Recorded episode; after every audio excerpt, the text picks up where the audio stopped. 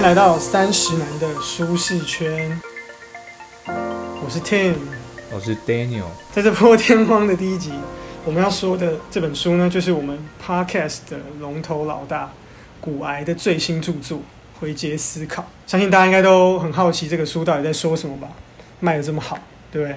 其实我比较好奇，说三十男舒适圈是什么节目？你要不要跟听众讲一下，我们是来自哪里？然后我们这个节目是要干嘛？以后的规划是什么？我们这个节目呢，就是两个这个逼近三十岁的男人，然后我们会聊说，是由这个我我是在台北的 Tim，然后还有在 L A 的 Daniel，那我们会就这个我们平常阅读上面觉得一些很有趣的书籍，然后我们跟大家分享我们的观点跟概念，没错。嗯哼，那包含的书籍内容可能是千奇百怪啊，不一定说一定要投资的书，因为太多投资的 pocket，所以如果有想要更精进的话，其实大家可以去听其他的。我们今天只是做一个对浅浅浅的入门，给大家看一下哦，这本书是要讲什么。那以后我们也会推荐不同的书，当然都是可以推荐的，那黄标的就不推荐了。对对对，就不会有什么什么暴力、色情或是这个吃喝嫖赌的，但就是说这里不会有番号什么的，不会。对，不会，不会。那有如果需要的，在那个在留言给我们，我们再私下讨论，私下联络。会会被黄标啦。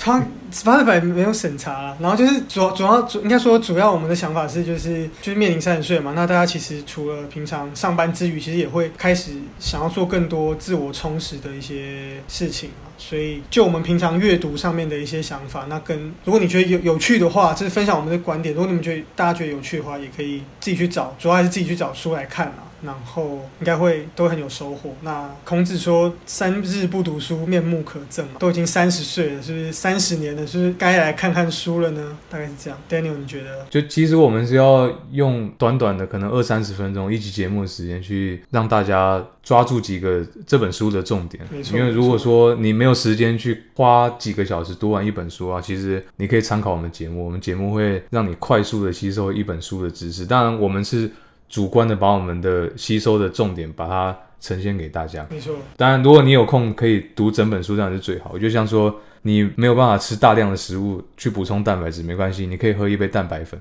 那我们这个节目可能就有点像说，你阅读上面的蛋白粉，可以直接让你快速吸收。没错，没错，没错。那因为我本身是从事编辑、书籍编辑的工作，所以我对书就是比较多想法。然后 Daniel 又有是在在美国，所以就有一些跨国文化的一些嗯一些什么？经验，经验，所以就是构成我们的特色啊。那希望我们介绍的书籍的内容跟观点，大家还会满意这样子。对，有满意不满意都可以到下面留言。对，没错没错，都欢迎批评，一到五颗星都可以，对，一到五颗星都可以留，一颗星也可以留，对，欢迎留言。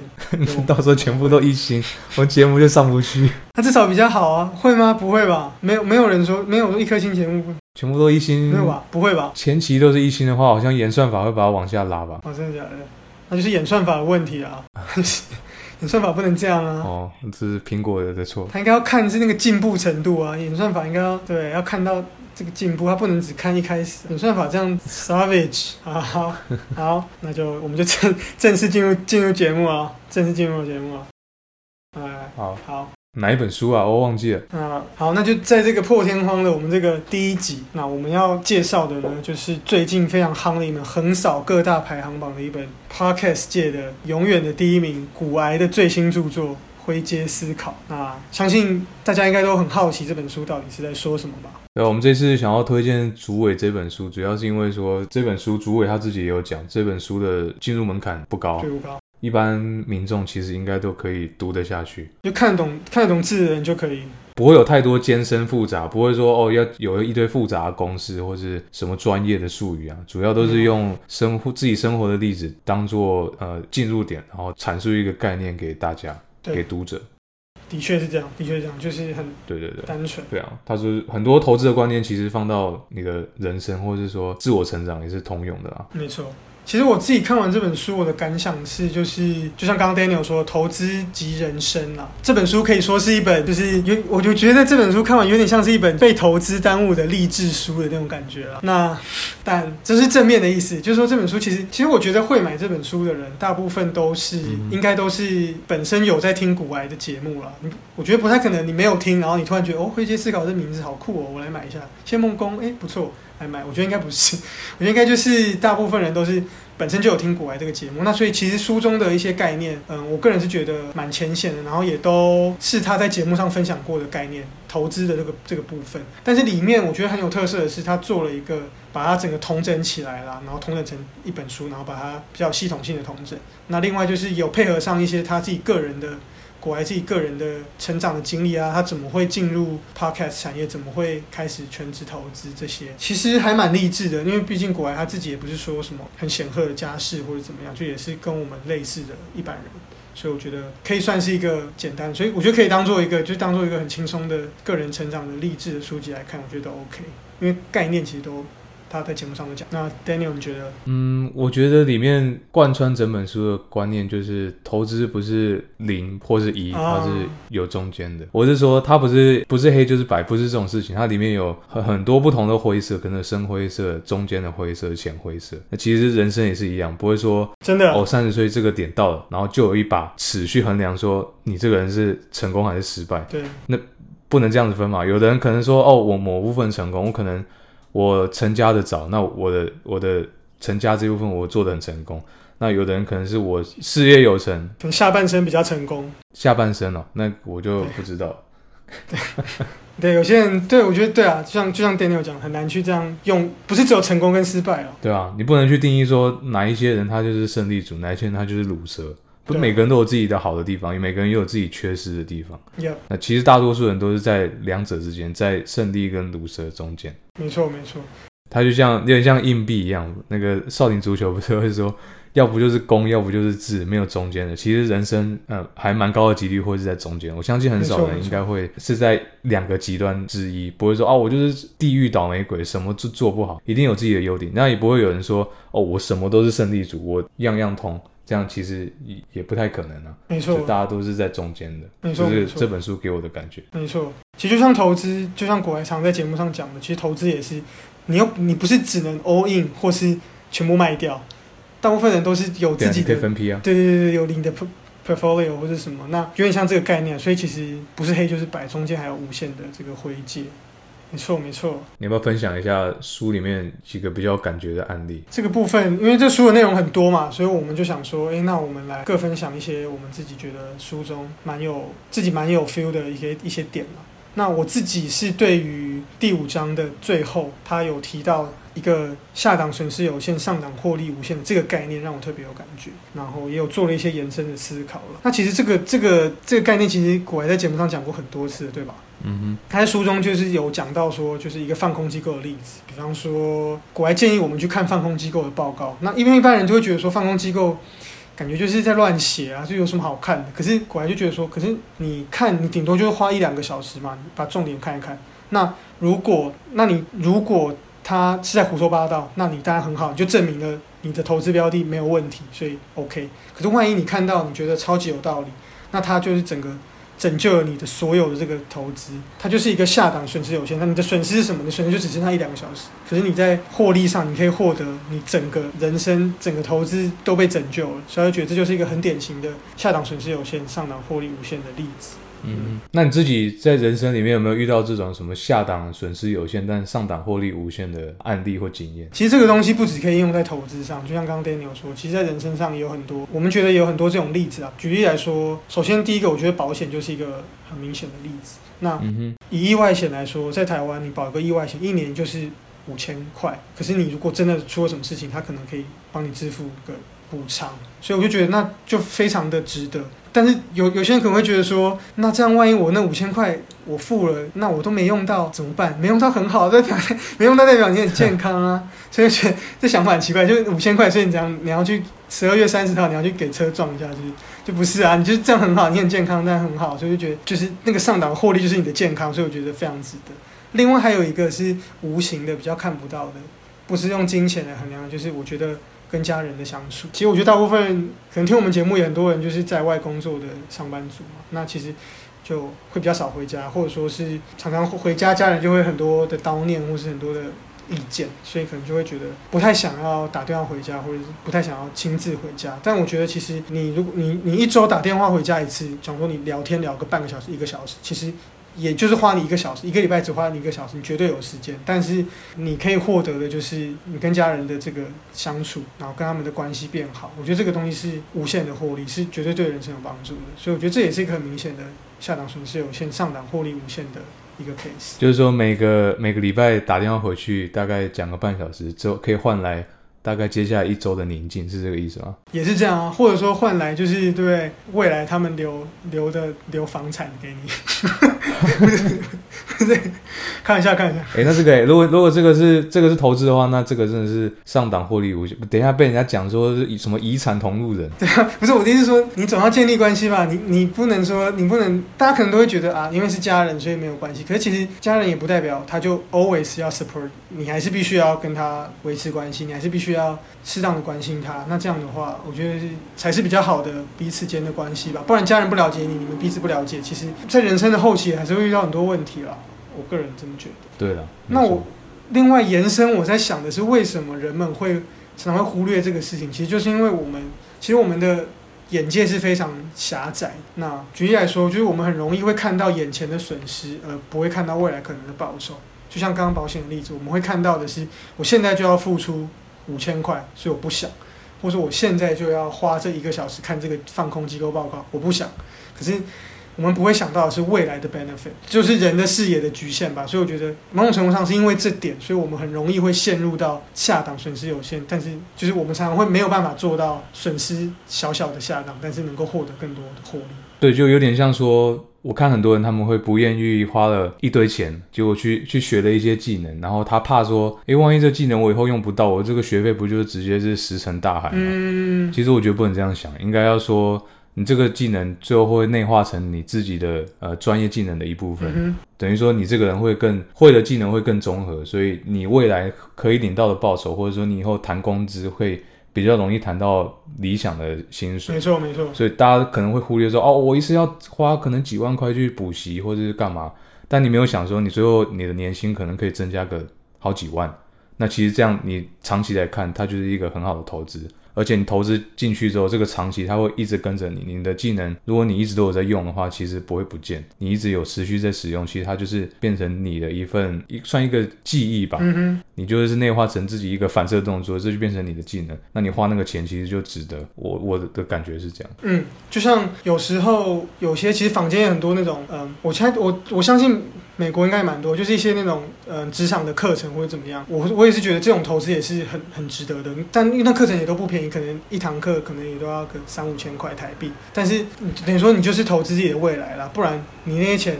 存着，如果你没有好好的拿去利用的话，其实搞不好也很容易就不小心花掉。所以大家就比较不会看到这些啦。那对无形的东西，我是觉得我们比较常会忽略了。我我自己有想到一个，就是如果说在做决策的时候，就会想到一句我之前看村上春树小说里面讲到一句话，哪一部我忘记了，我真的是愧对愧对我是一个粉丝，我真的惭愧。但我真的忘记是哪一部，但是里面有有有一个部分，它里面就讲到说，有一个角色他就讲到说，如果要我在有形跟无形的事情里面做选择，我绝对是选择无形的东西。那我觉得这可以，比方说，比方说，就借钱给朋友之类的，或者说是，比方说在金钱跟在诚信里面做选择，我可能要选择的是诚信之类的，就是因为这个东西是，比方信任感这种东西是无形的，是无法用金钱去买到的，大概大概是这种概念吧。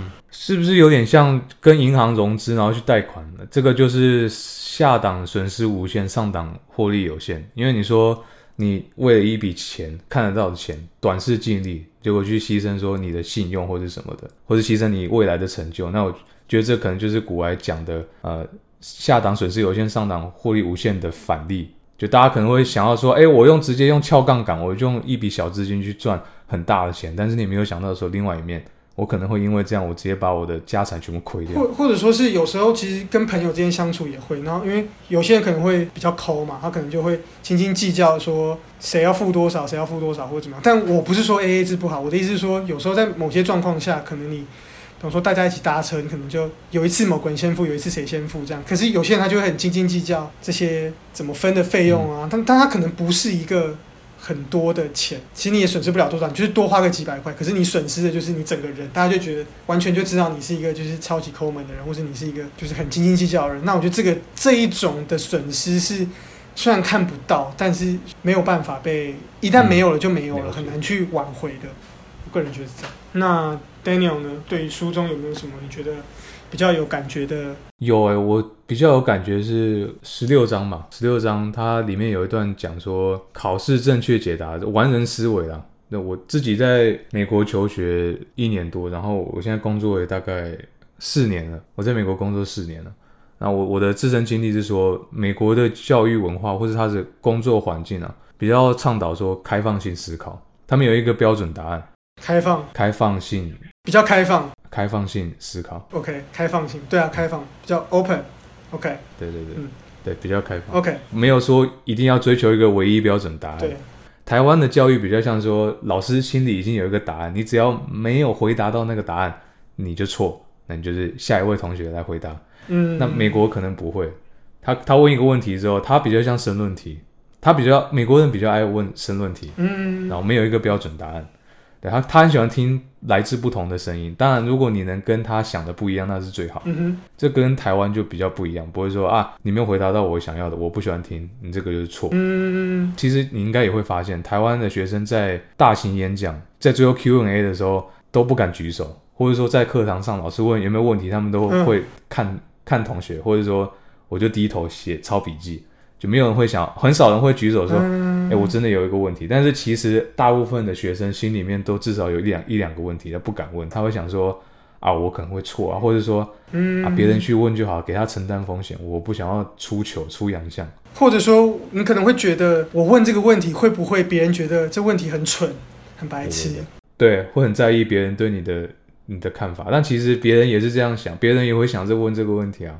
其实我自己就是有时候听演讲什么，然后我后来我就会自己强迫自己一定要问问题，这样我就会很努力的逼迫自己突破这个突破舒适圈，然后一定要问这个问题。对我我我自己也会。有时候如果奖品很好的话，如果奖品很好，就会更那个。我觉得这个有点回到你上一个讲点，就是说我们特别容易在意眼前的损失，没有看到未来可能的报酬。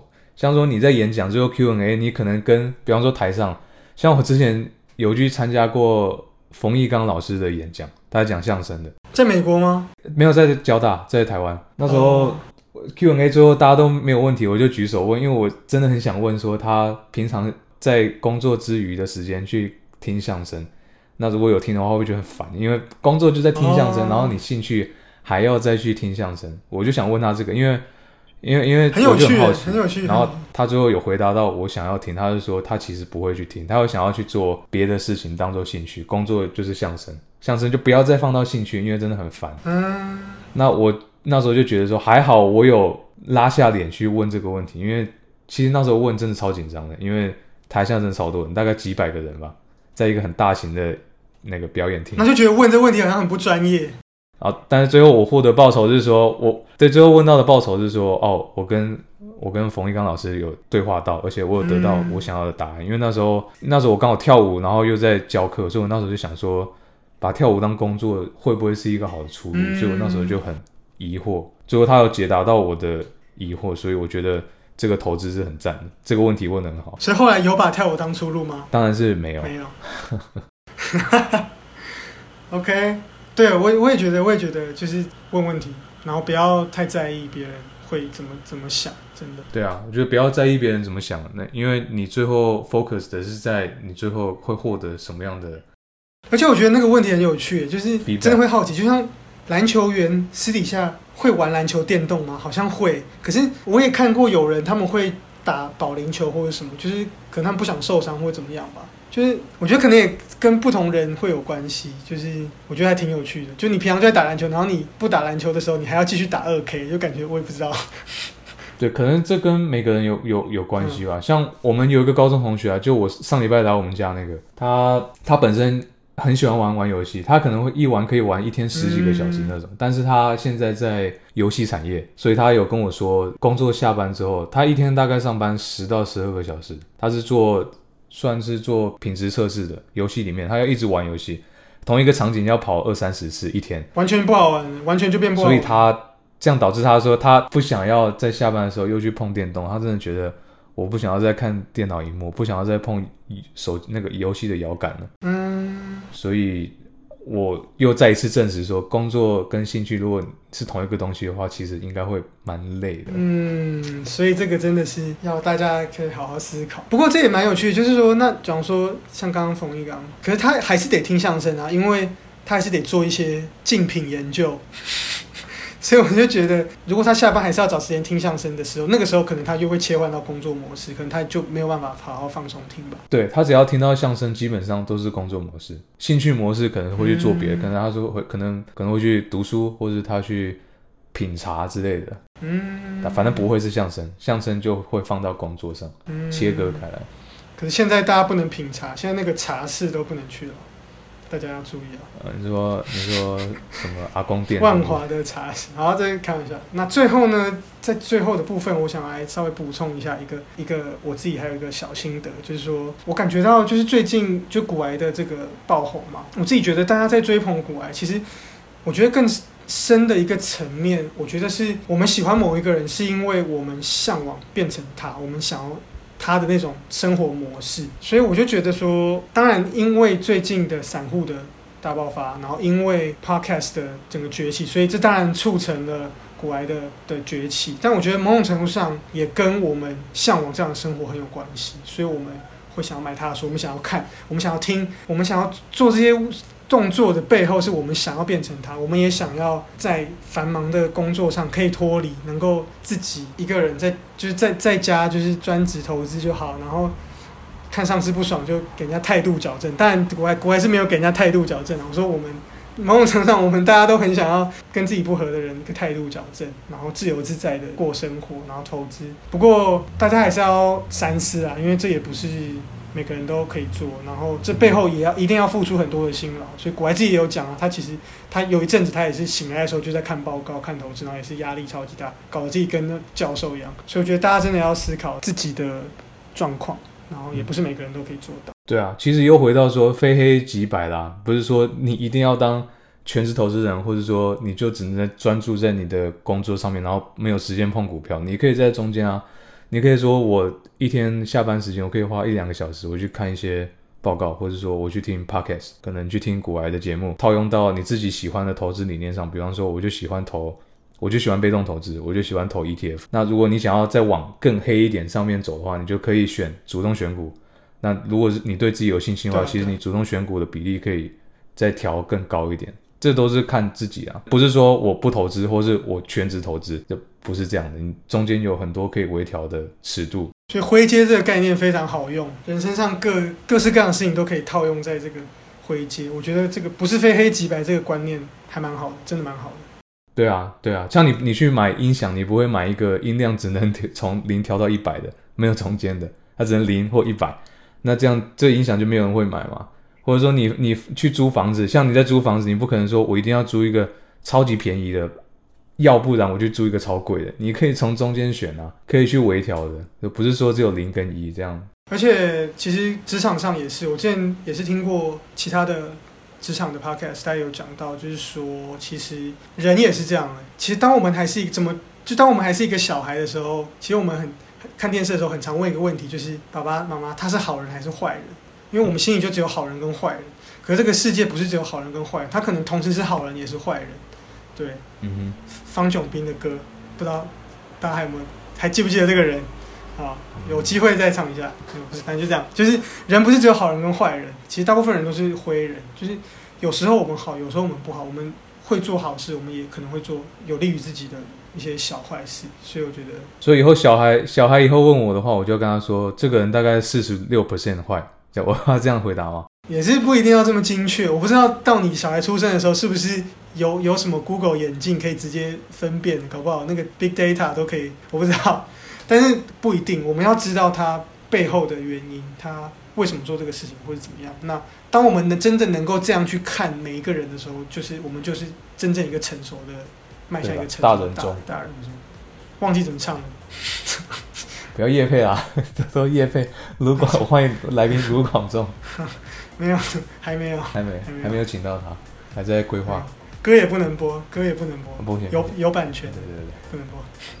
那如果你有什么意见或是想要反馈的话，其实就马上到我们下面的留言区留言，或者说我们之后可能会开可能 Instagram 或是 Facebook，嗯到时候可以到我粉丝专业上面直接私讯我们啊，因为我们节目才刚开始，所以还有很多东西不确定啊，也还没有确定说之后未来的主要方向会是会不会有大改变，还在且看且走了。所以说，如果大家有意见的话，这个都是对我们非常宝贵的。没错，或是有什么你们想要听的书籍，觉得很有趣的，那也可以推荐给我们，那我们会帮大家阅读。对，或是不一定要指定什么书，你可以说我想要听哪一个类别的书，或者说你想要找跟转职有关的书，或者说你想要听在国外求学或者在国外工作经历相关的书，告诉我们，我们也会把我们的自身经历跟推荐的书籍相结合，然后呈现给你们。没错，好，那就下次见啦，拜拜。拜拜